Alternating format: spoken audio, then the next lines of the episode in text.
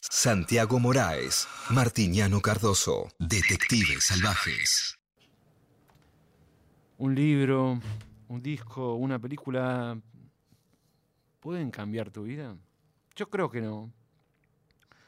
Creo que te pueden servir para pasar malos momentos, o recordar buenos momentos, o, no sé, tener una banda de sonido para recomendarle a alguien, o una colección de libros cuando está mal alguien, a un amigo, una amiga.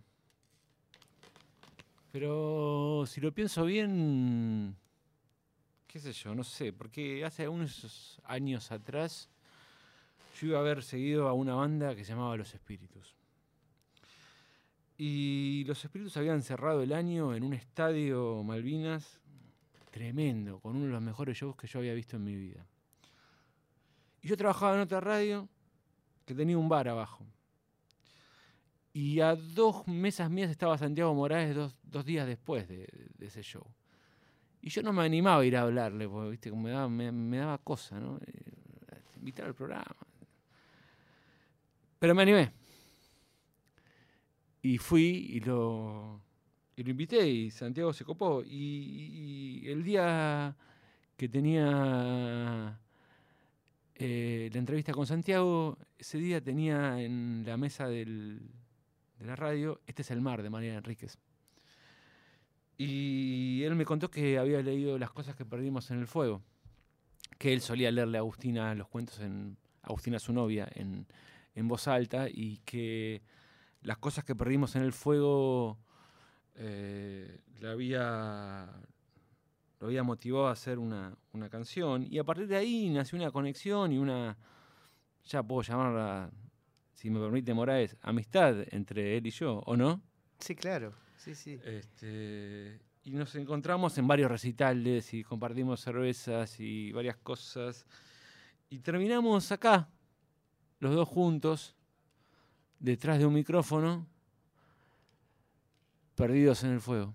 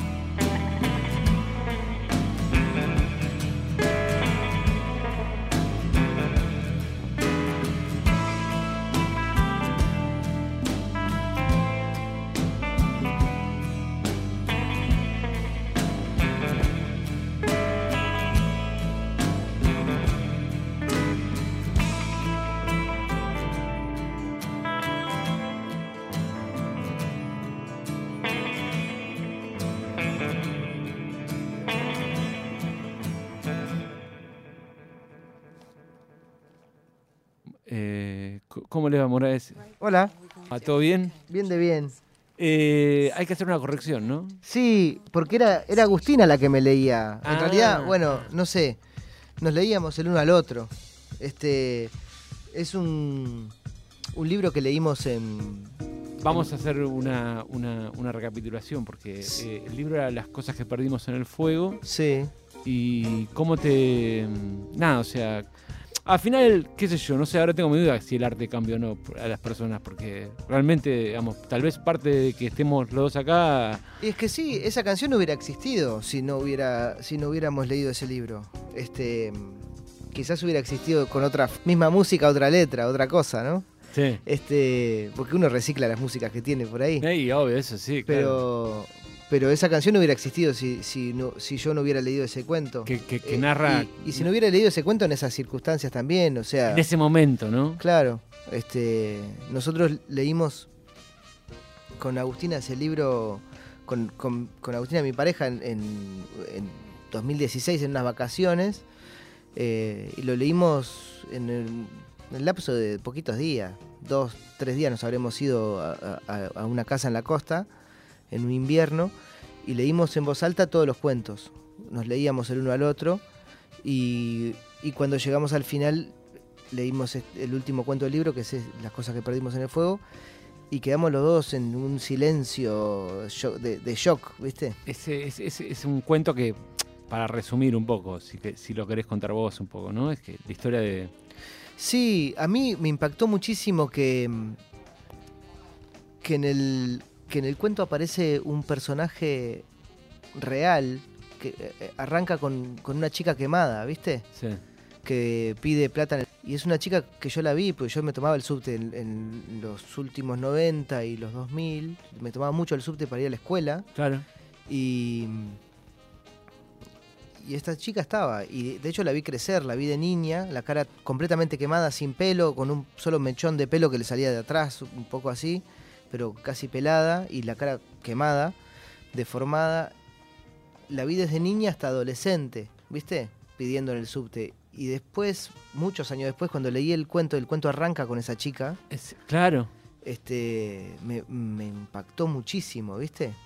Le- Yo, esto, esto es algo que yo no sabía que existía esta chica, digamos. O sea, no- no. Sí, yo no sé, ahora le preguntaremos A, María, a nuestra, a nuestra a- invitada. a Mariana, claro, si, si, si realmente estamos hablando de la misma persona. Eh, ¿no? Sí, claro, claro, claro.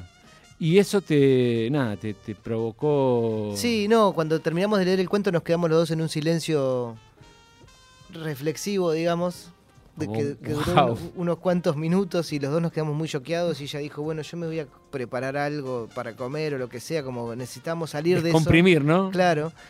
Y, y me dijo que estaría bueno que escribiera una canción sobre eso.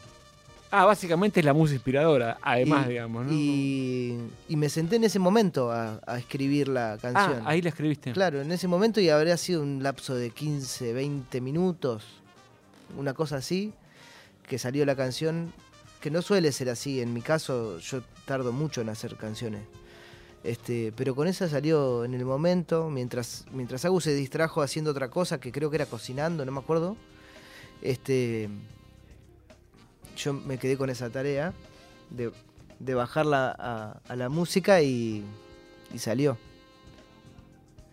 Eh, vam- vamos, vamos a una pequeña tanda y tenemos a nuestra invitada, a la señorita que escribió todo. O sea, la que hizo posible que Santiago eh, escriba Perdida en el Fuego.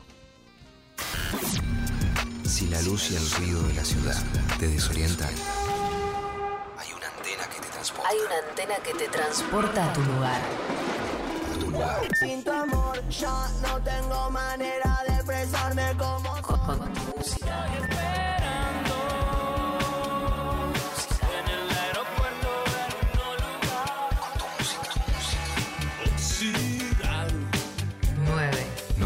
937 tres, 7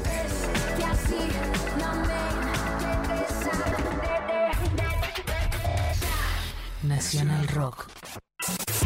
Mujeres fuertes en la vuelta. Delirantes.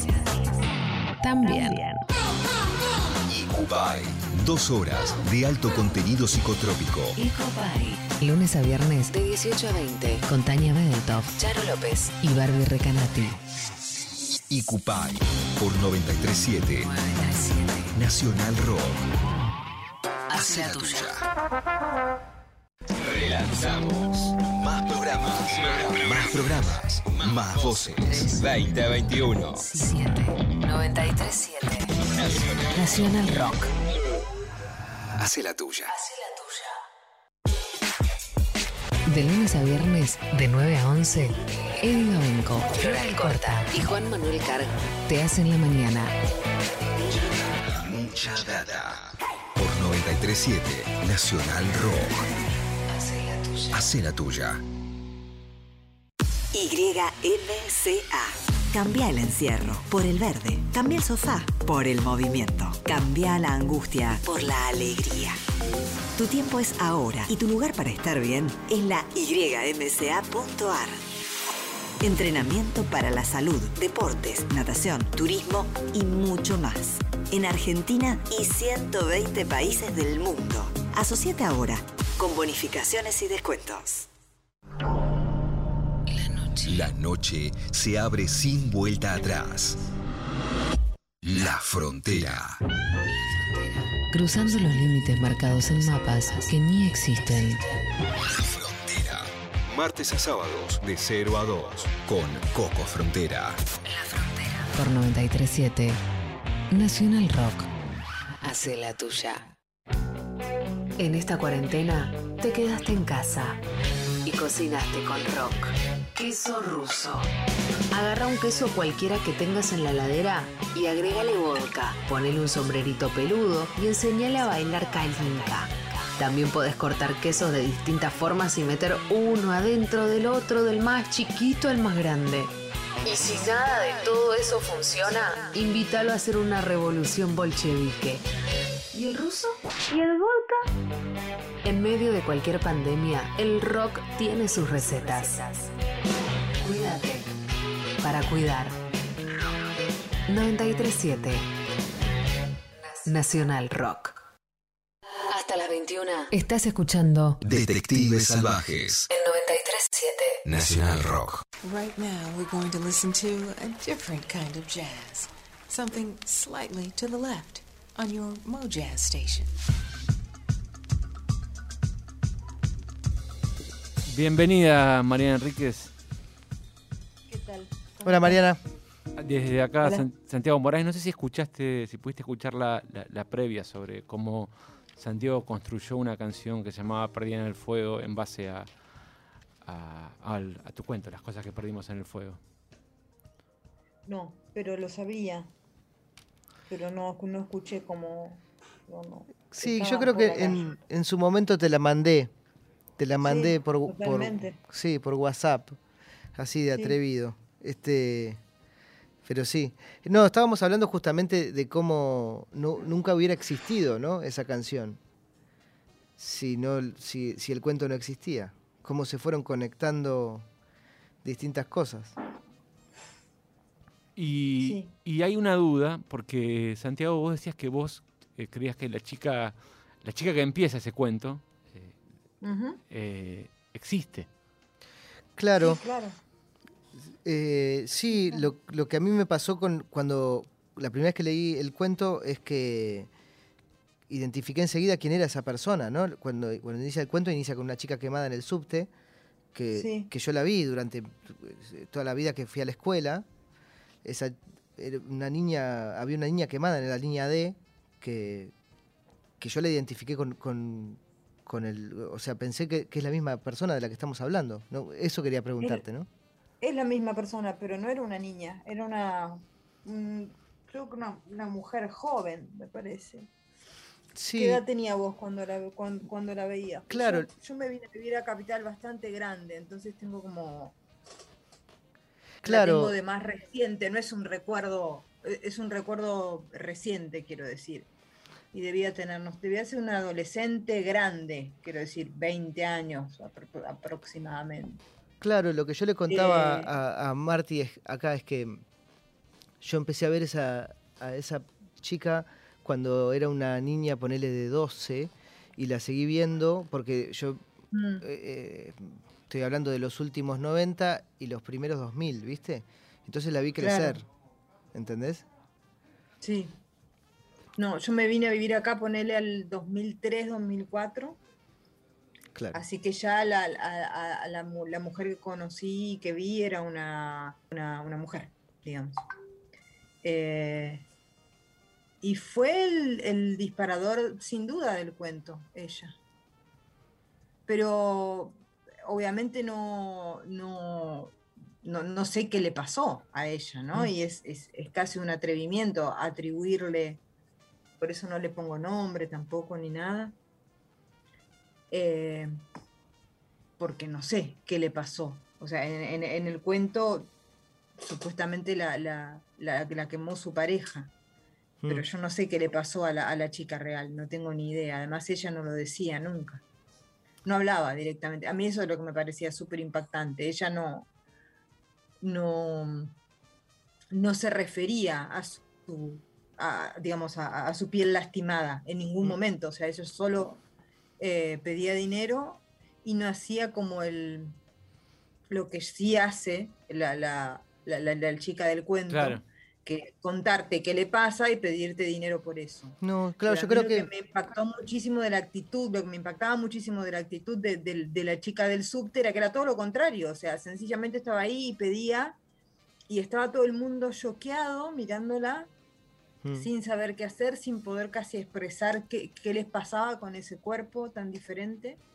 Y ella se conducía como eh, con una altanería que a mí me, me parecía una actitud tan grosa, ¿no? Entonces creo que fue es que creo que fue más la actitud de ella lo que dis- terminó disparando todo, la trama y, y todo lo que pasa en ese cuento. Sí, no, de hecho yo tampoco, nunca le conocí la voz y mm, creo que entregaba papelitos, ¿viste? Como sue- suele hacer, sí. ¿no? Como un papelito, no, no me acuerdo qué era, capaz era una estampita, ni idea. Pero es Mm. cierto, nunca le conocí la voz, nunca la escuché. No. La, la- Y si decía algo no se refería a, a su a su piel quemada, digamos, o sea, por qué le había pasado ni nada, sen- Mm, mm. sencillamente ella estaba ahí y era muy, muy, muy impactante en todo sentido. Mm. Después no la vi nunca más. No, yo cuando- tampoco. Yo tampoco la vi Creo que nunca cuando más. escribí el cuento ya, ya no la hacía bastante que no la veía. Bueno, quien, quien la voz femenina que, que nos está hablando es María Enríquez, vamos a aprenderla bien, escritora, eh, trabaja acá, es colega nuestra, porque ella está en Nacional Folclórica, si no me equivoco, Eh, pero además es, para mí, yo tuve el placer de trabajar con María Enríquez y tuve el placer de que ella me haga descubrir eh, un montón de cosas eh, con su literatura, digamos. eh, y se lo agradezco públicamente, digo, o sea, Gracias, Martín. conocí, digamos, me enamoré de Alejandra Pizarnik gracias a ella. conocí, bueno, le- de hecho leí Cumbres Borrascosas porque era el libro favorito de, de- de- de María Enríquez. Pensé, conociéndola, lo poco que la conozco, o más o menos, pensé que su película iba a ser este, Mi Mundo Privado, de Gus Van Sant, pero no, eligió otra película, con lo cual me, me Sí. pareció este, más que interesante, porque hemos hablado de esa película y de lo mucho que nos gusta, digamos, eh, y, y, mm, y Cumbre Borrascosas eh, yo lo leí gracias a María Enríquez, digamos, básicamente, porque me dijo una vez, ¿cómo no leíste Cumbre Borrascosas? ¿Te gusta el gótico? ¿No leíste Cumbre Borrascosas? Y yo dije, bueno, perdón, le dije como una cosa así como, no era mi intención, pero si vos lo decís, Mariana, voy. Este, este, y no, no estaba equivocada. Em, bueno, primero eso, gracias, gracias por todo eso, Mariana. No, de nada. Y nada. Yo soy una entusiasta, así que estoy todo el tiempo Siempre, recomendando sí, cosas, sí. diciendo esto, esto, lo otro. Es- Digo, me recomendó, por ejemplo, libros como eh, tenés que leer la biografía de Brett Anderson de Sued, tenés que leer eh, eh, el, el último, el, la- el 33 y un cuarto de Manic Street Preacher, digo, te llega, te llega. Y me acuerdo que yo puse, no sé si le mandé una foto a ella, puse una foto en Twitter y estaba en, en principio de la pandemia y dije, la Enríquez para curar la pandemia y había comprado dos libros, Nuestra parte de noche y un libro que sacó eh, Universidad Diego Portales, que es más difícil de encontrar, que es el del 2020, que se llama, si no me equivoco, ¿cómo se llama? Em, El otro lado. el otro lado, que son ensayos y que van como girando en, lo- en- en- en re- recopilados y, en, y en- lo que es esos fetiches, digamos. Nuestra parte de noche para mí es eh, la mejor novela que leí el año pasado. Yo pensaba que era el 2020, pero es de 2019. Eh, es la novela para mí donde Mariana condensa, no quiero ser, no soy un crítico de, literatura ni nada de eso, pero condensa todas sus obsesiones y me fijé cuántas páginas eran y eran 667 y lo leí en dos noches, así como ¡pa! Este, y, pero te- me gustaría saber por qué mm, Cumbres Borrascosas. Básicamente elegiste como tu libro favorito Cumbres Borrascosas. Creo, por, un- por, por varios motivos. Primero, creo que fue el primer libro de, a- de grandes, de adultos que leí. Eso, una pregunta antes. era ¿Cómo, cómo llega? ¿Cómo llegas a Cumbres Borrascosas? Estaba, era, era una, una lección que mi- mi- mi- mis papás tenían muchos libros, pero mm, eran muy de comprar algo que yo siempre reivindico mucho, que son las colecciones de libros de kiosco, viste, así como ediciones súper baratas y, y como de cultura general, como de li- literatura que te da como un pantallazo general. A mí me parece que eso es, es, es buenísimo y que es, como, es una, una educación fundamental. Y ellos tenían dos, me acuerdo, colecciones que tenían enteras. Tenían toda la de Bruguera y tenían toda la de Salvat. La de Salvat venía como con distintos colores y qué sé yo. La de Bruguera era súper loca, por, por porque venía como con números, ¿no? O sea, el número uno era, me acuerdo, a Sangre Fría de Truman Capote, qué sé yo. El, el dos era una antología de Borges, era como una mezcla muy rara. Y mm, yo los leía en orden de, por joder, ¿viste? O sea, de, de, chi, de esas cosas que haces de, de, de niño, obse. No me acuerdo qué número es Cumbres Borrascosas, pero en algún momento llegó, o me, no sé. También algunos los iba dejando, ¿no? Porque había algunos que los agarraba, los empezaba y decía, no, esto no. Me acuerdo que, que, no sé, por poner el número 5 era un libro de Graham Greene, que ahora me parece una obra maestra, pero que, a, qué sé yo, a los 11 años no, entendía nada de lo que sí, pasaba sí. ahí. Porque no entendía emocionalmente lo que le pasaba, era como súper gente grande, digamos. Claro, claro. Pero llegué a Cumbres Borrascosas, me acuerdo, y claro, es una novela sobre. Es una novela que tiene elementos de terror. Es una novela sobre un chico encontrado. Obviamente tiene una, una marcadísima influencia en nuestra parte de noche, el personaje de Heathcliff. Totalmente, sí. Eh, es un. El ambiente es tan extraño, o sea, tiene, tiene todo eso como de novela fantástica, que no es fantástica, sin embargo, más o menos, tiene elementos, pero no, no, no, no del Sí, todo. como estas cosas como que Heathcliff y Catherine al final, este, alguien le, la- le- le- le dicen que, que se ven en los bosques como un amor, viste, este, eh, eh, tiene elementos, digamos, es- estas cosas como, Sí. o digamos, pero que nunca llega a pinchar en el, en, en el fantástico total, como decís vos, digo, o sea, ¿no? No.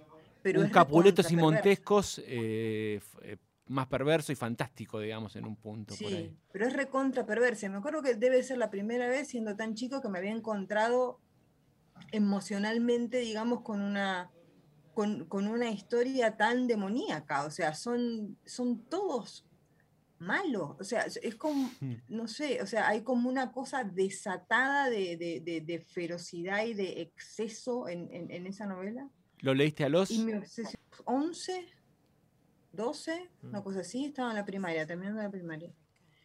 Y, mm, y no es una novela de amor, o sea, como ese delirio, viste que es una novela como es un novelón de amor, no es de amor, una novela de obsesión total, o sea, es, es- es una, es una novela de locura. Eh, y es una novela de resentimiento y de venganza, no sé, o sea, es, es un- es una novela terrible. O sea, Sí. él está enamorado de ella, qué sé yo, sí, pero está obsesionado con ella sobre todo. Sí. Em, E- Es muy loco y- que, no sé si, em, perdón, ¿eh? No, que querías terminar Sí. un- una idea, ¿no? No, digo que, y ella tampoco es como la heroína romántica, digamos, después cuando vos ves las pelis y las versiones y qué sé yo, ella es como una heroína romántica, Total. ella es una, es una hija de puta.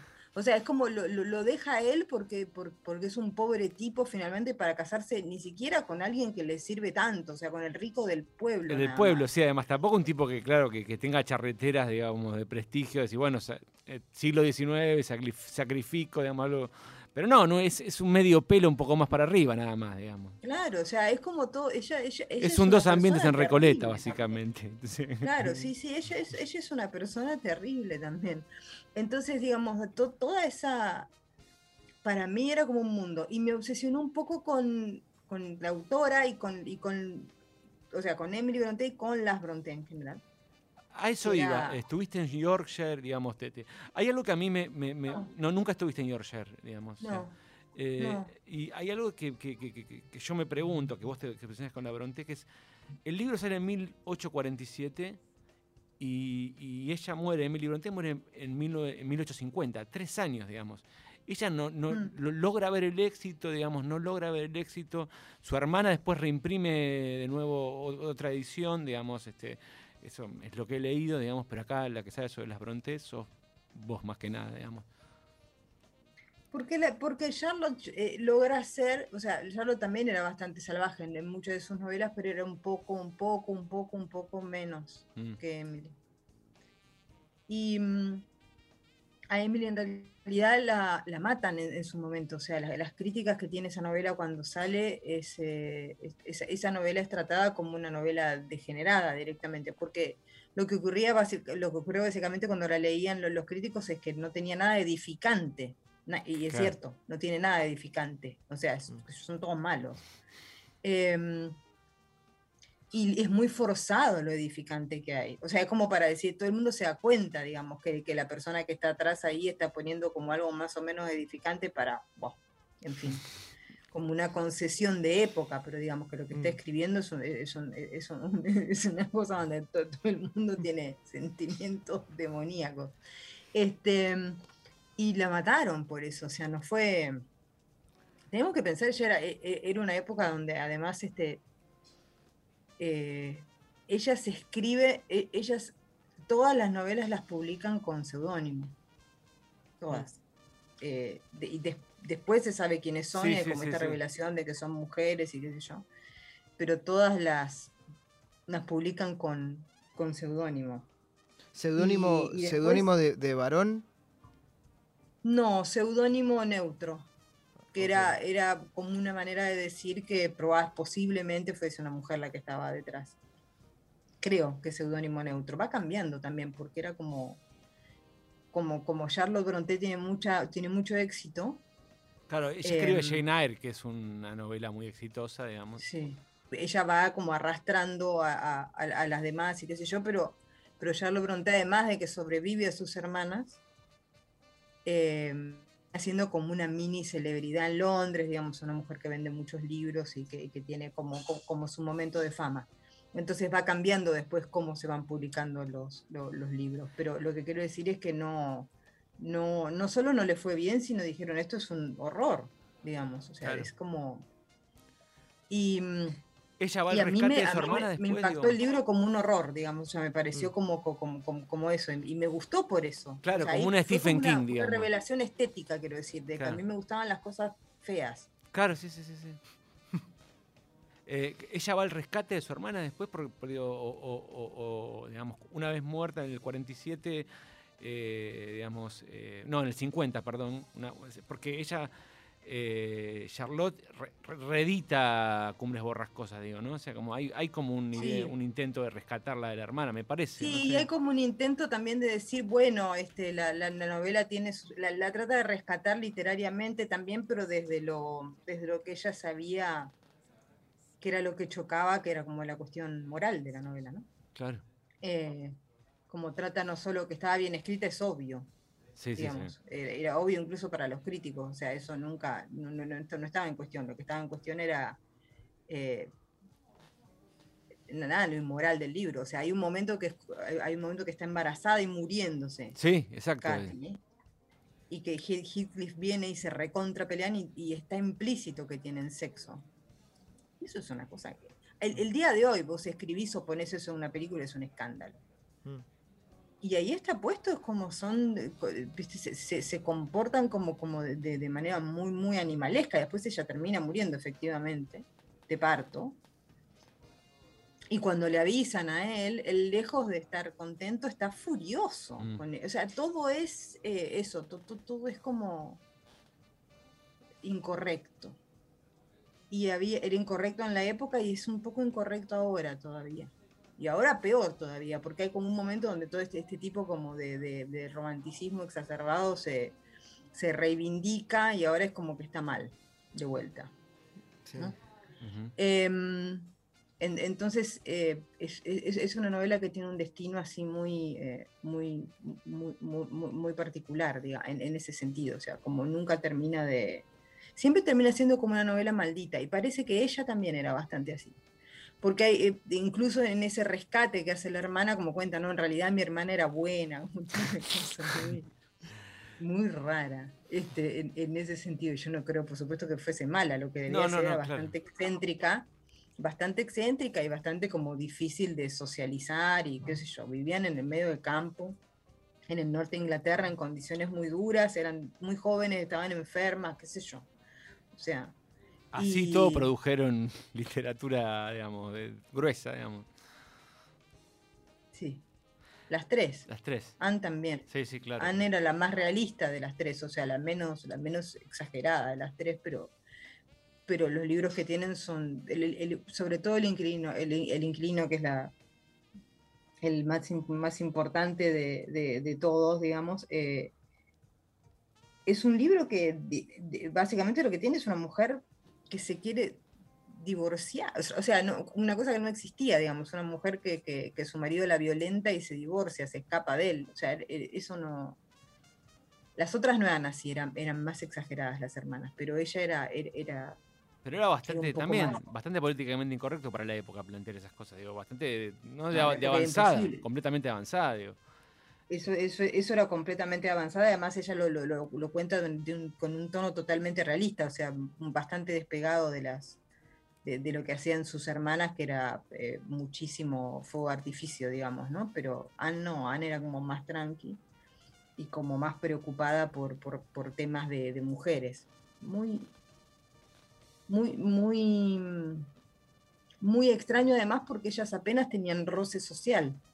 Entonces había como una percepción ahí, como un- una inteligencia que, que para mí se, se- es muy delatora en, su- en, sus, en, en los textos, además. ¿no? Em, eh, eh, una duda que tenía, ¿no? Eh, las cosas que perdimos en el fuego es Things We Lost in the Fire de un, de un disco de Low. Este, Sí. This is the Sea, este es el mar de, de The Pogues, creo, ¿no? No, Waterboys. Wa- de Waterboys, perdón. Eh, how to Disappear cerca. Completely, cerquita, cerquita y no más. How to Dis- cómo desaparecer completamente, How to Disappear Completely es, es, es un tema de Radiohead. Ujú, Eh, sí. Nuestra parte de noche es un, eh, es, es un- es algún disco, es algún tema, no, no puede ser. No, es un verso de Emily Dickinson, Ok. Our Share of Night.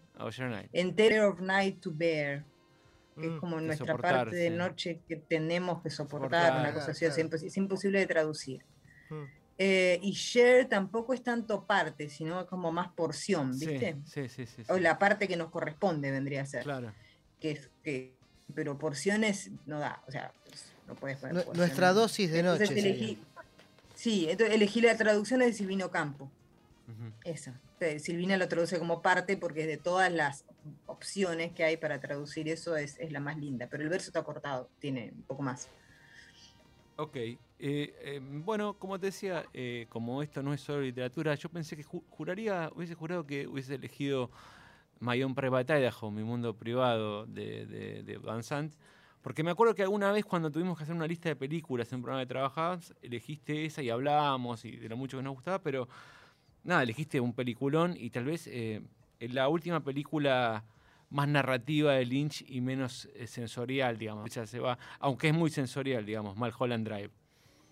Em, me Sí. gustaría saber. No, la elegí entre otras cosas porque en mi mundo privado la elijo mucho, lo mismo que Velvet God, y yo me aburro en mí mismo.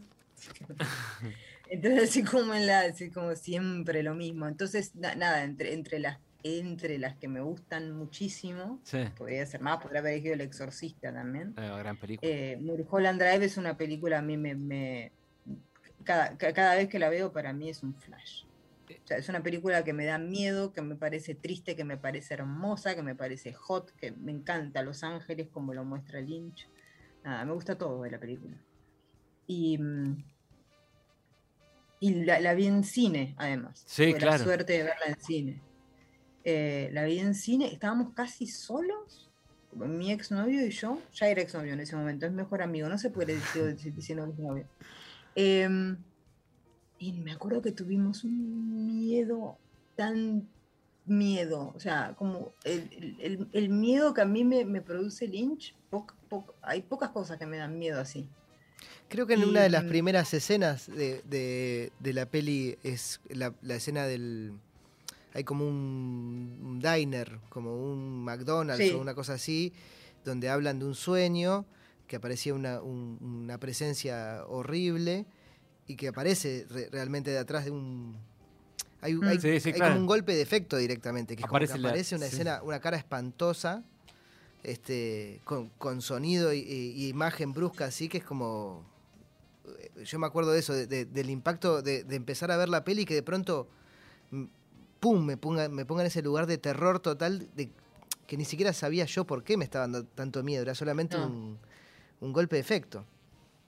Sí, no, es un- como un, su- un susto. Lo que pasa es como un- es, es un- en vez de ser un susto de cualquier tipo de, de- de susto cualquier película, es un susto a una película de David Lynch. Entonces lo- lo- a lo que está acompañado del susto es que no tenés la menor idea tenés ¿Por tanto qué? miedo. ¿Por qué? Claro. ¿Por- ¿Y por qué? Porque aparte lo que aparece el tipo es un homeless, lo que aparece. Mm. Sí. Em, y es eso, e- incluso el, el que le cuenta a, la- el- a otro en el diner, que le cuenta el sueño, que le dice que el sueño termina con esta persona apareciendo at- atrás del diner, es eso nada más. O sea, no le hace nada. no, no pasa Es nada. decir, no, es, no es que al diner que se le hace tal cosa, no. le o sea, lo que te da miedo es que como que el tipo le está contando una pesadilla que tiene, la pesadilla ocurre, te da muchísimo miedo la, la- la pesadilla y, el- y la persona que es totalmente inofensiva, digamos, que ocurre.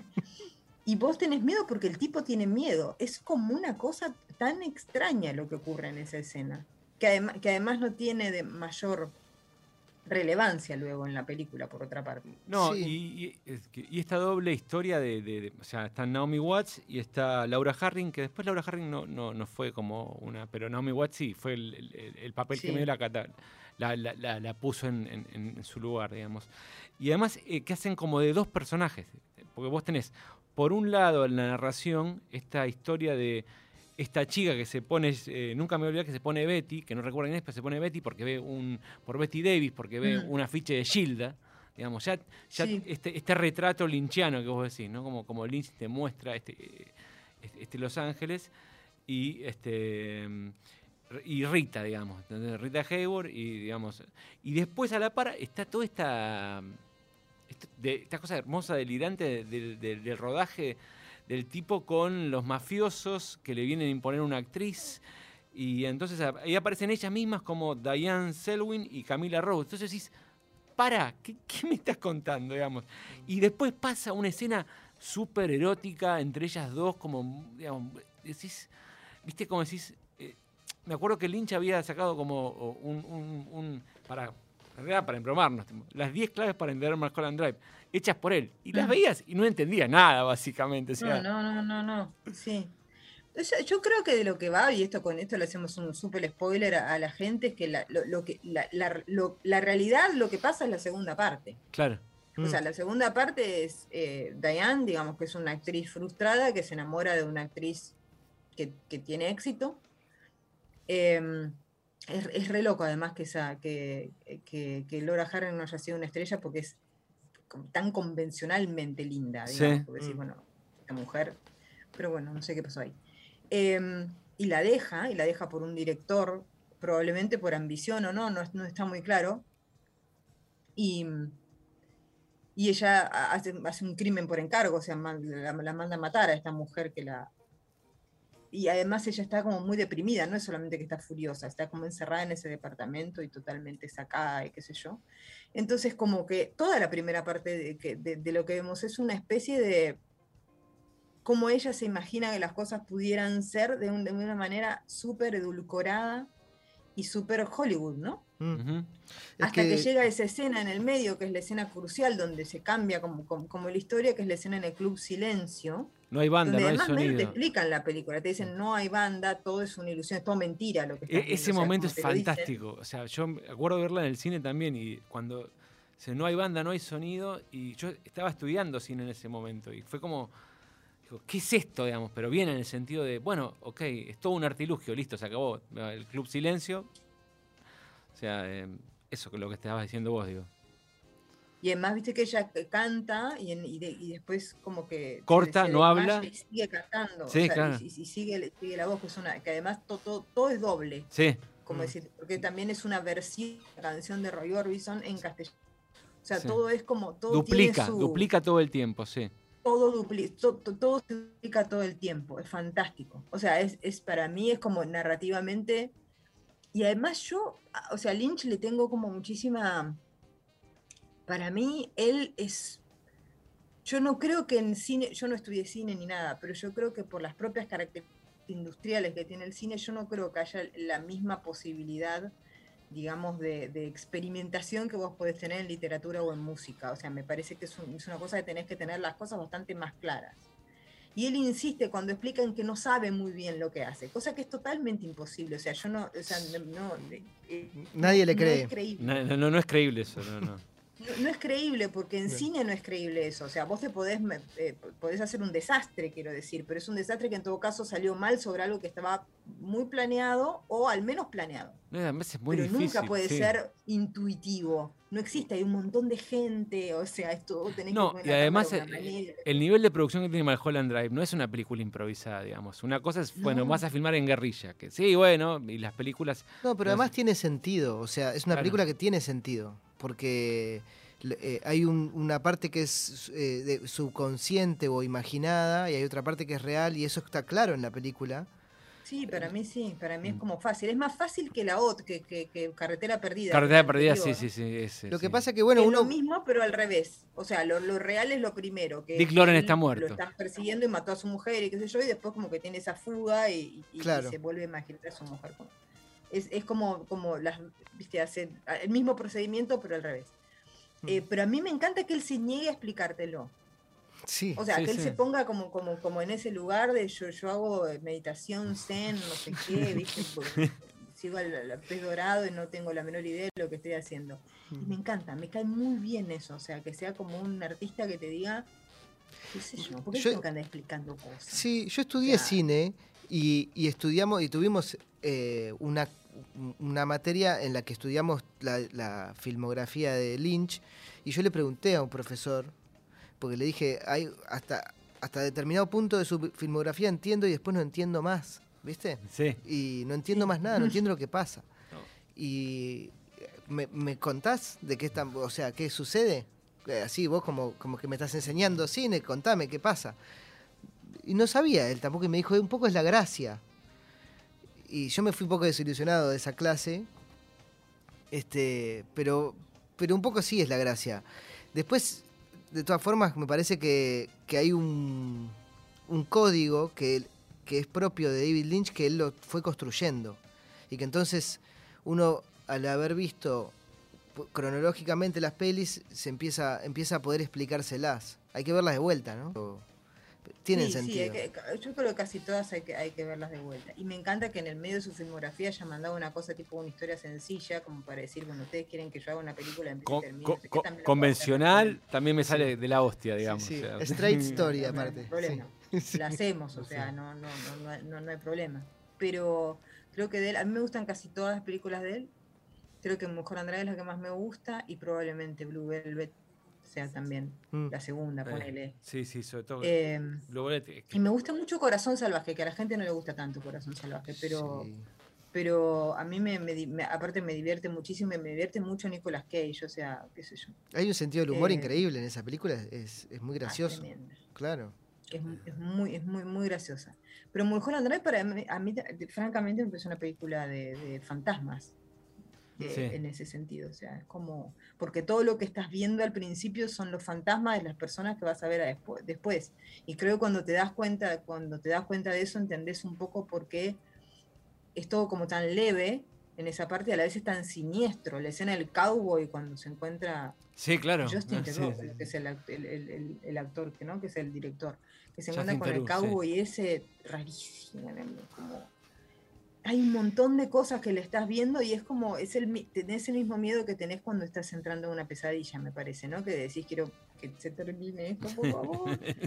O un viaje de ácido, ¿no? ¿Viste esos malos viajes de ácido que te tomás algo y decís, te no puede viaje, sí. ser que, haya- que ahora tenga que estar ocho horas Me más. quedan ocho, me quedan seis horas. hasta que se me vaya. Y es un poco así. Y, y- y de- y que algo, digamos, te, te- te- así como químicamente, sin cambiarte químicamente, me parece alucinante.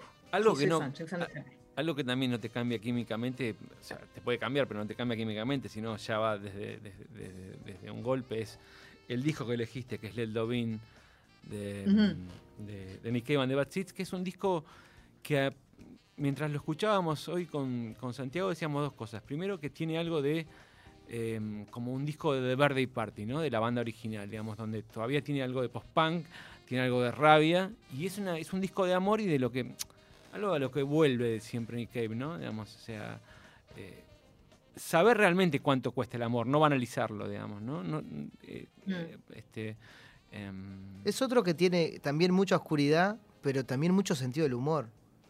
Yo encuentro Sí, muchísimo sentido mí del humor. Siempre me dio risa. Claro. A mí siempre me dio risa.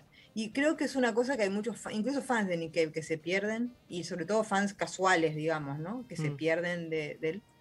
Pero como el fan más intenso, así que, que, que vio los. Vos ves cualquier video, incluso son muy graciosos los videos. O sea, están todo el tiempo riéndose de Totalmente, sí sí, mismos en los videos. totalmente. Es increíble. Sí, sí. Son buenos además, pero además son totalmente paródicos. Es que sí, yo creo que Este- hay como una densidad muy grande que también se descomprime con ese sentido del humor.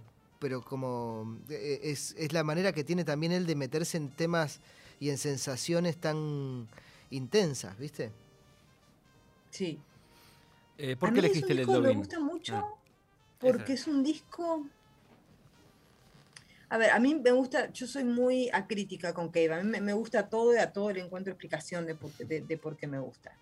Esa es como la formación favorita de, de, de, de Armand, ¿no? Como, Mm. porque es la formación con Mick Harvey, la formación, Sí. bueno, Con obviamente con Blixa. sabe se murió, no es que se fue, pero digamos, es estaba en ese momento y Blixa Todavía Bargeld, sin Warren Ellis, ¿no? Todavía sin Warren Ellis. Él está en este disco, todavía to- sin Warren Ellis. eh, colabora en este que disco. Warren Ellis Colabora en Sí, este creo disco. que, que, que- que mete alguna cosita, pero Warren Ellis tenía de Dirty Three, o sea, Sí. estaba como en, en- en- en otro plano. Un amigo, ¿no? O sea, son como. Es la escena esa australiana de esa época que todos se cono- conocían entre todos, como Ah. chiquita. Pero es como un disco muy de, mu- muy, de mitad de carrera y muy definitorio, porque después de ese viene Murder Ballads, que es como un disco muy paródico y muy popular. O sea, Sí. con Kylie Minogue, y, con, y hace un dúo con, el- con PJ Harvey, que era su novia, y Mm. hacen un cover de Bob Dylan, o sea, como es un intento de mainstream. Y después ya cambia muchísimo, o sea, pero no, no, no solo porque, porque Harvey y, y, y, Blixa se quedan un, un poco más, pero es como que, que, que Cave toma el control artístico en otro sentido y le baja 80 cambios a, a, a ese mal humor, digamos, ¿no? Esa rabia. Y, y se vuelve, o sea, los discos, los dos, Bowman's Call viene después creo y No More Shall We Part también parecen Claro, viene así, viene Murder de hermosísimos. Ballads, Bo- Bowman Call y No More Shall We Part. Sí, sí, o sea, que son super- discos- son muy piano y que ellos Total, tienen como sus canciones sí. chistosas y qué sé yo, pero son como ot- otra cosa y son bastante más, más reflexivos. Y siguen siendo discos muy rabiosos. Vos escuchás en Bowman's Call una canción como Far From Me, que es la que le dedica a, a PJ Harvey, y vos decís, este tío es un, qué cosa, ¿no? O sea, Sí. es un...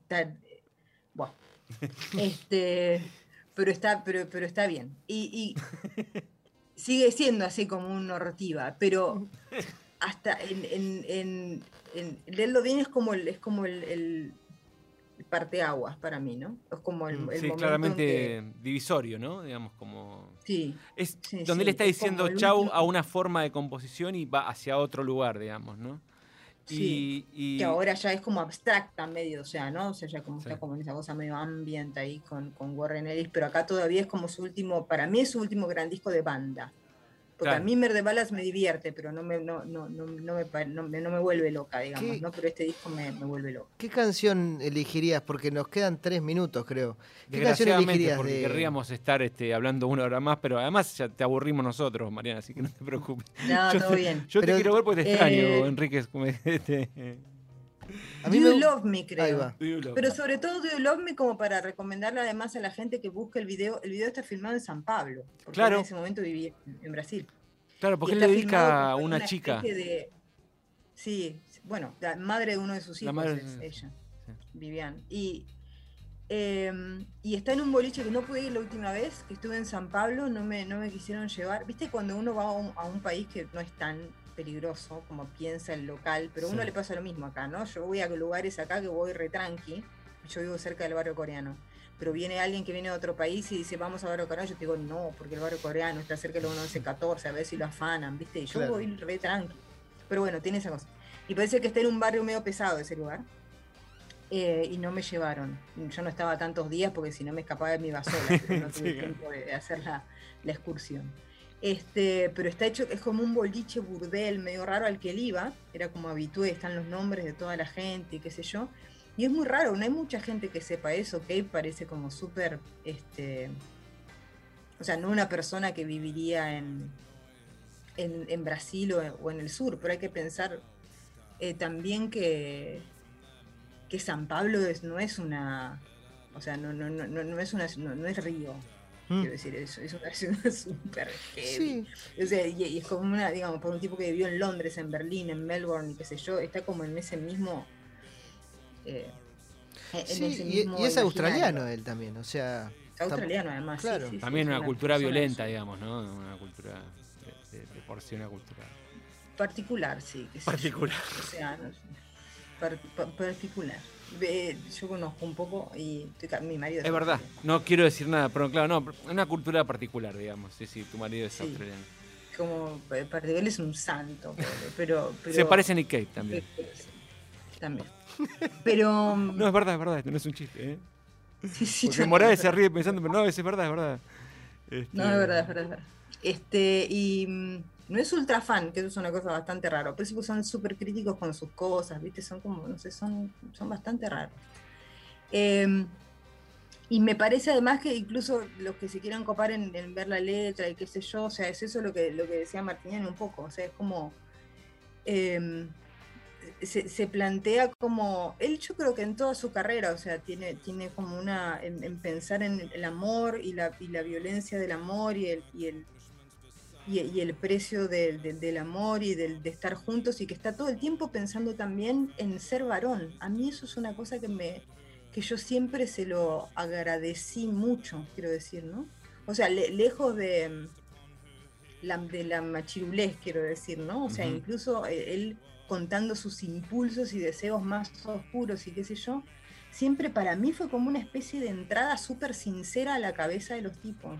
Mm. Y yo se lo agra- le agradezco como esa candidez siempre, ¿no? Porque siempre me pareció muy vulnerable. O sea, lejos de parecerme, es un artista, digamos, ¿no? Está, está hablando como de deseos violentos, pero a mí desde un lugar muy vulnerable, no sé. Mm. Me acuerdo, y, es con- y con esto cierro, la primera nota que yo leí de Cave fue en realidad de Birthday Party y del primer disco de los Bad Seeds. Era no me acuerdo en qué revista la leí, pero en esa época había muy poca. Estaba, era es o Rock and Pop o Cero de IPS, no sé, Mm. una de esas. Y le escribió Rosso, Alfredo Rosso. Y yo no los había escuchado, yo leí la nota, nada más. La nota estaba tan bien escrita y tenía tanto entusiasmo la nota y te, te- te- te trataba de explicar por qué este tipo era tan importante que yo dije, bueno, cuando me vaya a, a Buenos Aires, porque yo estaba en La Plata, lo primero que hago es comprar un disco de esta banda y terminó siendo mi banda favorita. Está muy bien. Y bueno, es este, la verdad que ha sido nuestra hora favorita, Enríquez. Pero sí. Te, te agradecemos mucho, la verdad, este, por coparte, por elegir, digamos, este, por este, nada, por además por fomentar que otra gente lea, digamos, y nada, esto, eso te lo agradezco personalmente yo porque vos me machacabas con la cabeza, no, lee esto, y la verdad que me quedó, o sea, así que eh, gracias por estar con nosotros, gracias por compartir No, de nada, gracias a eh. ustedes por invitarme, un gusto. Un Gracias, placer Mariana. enorme, Mariana.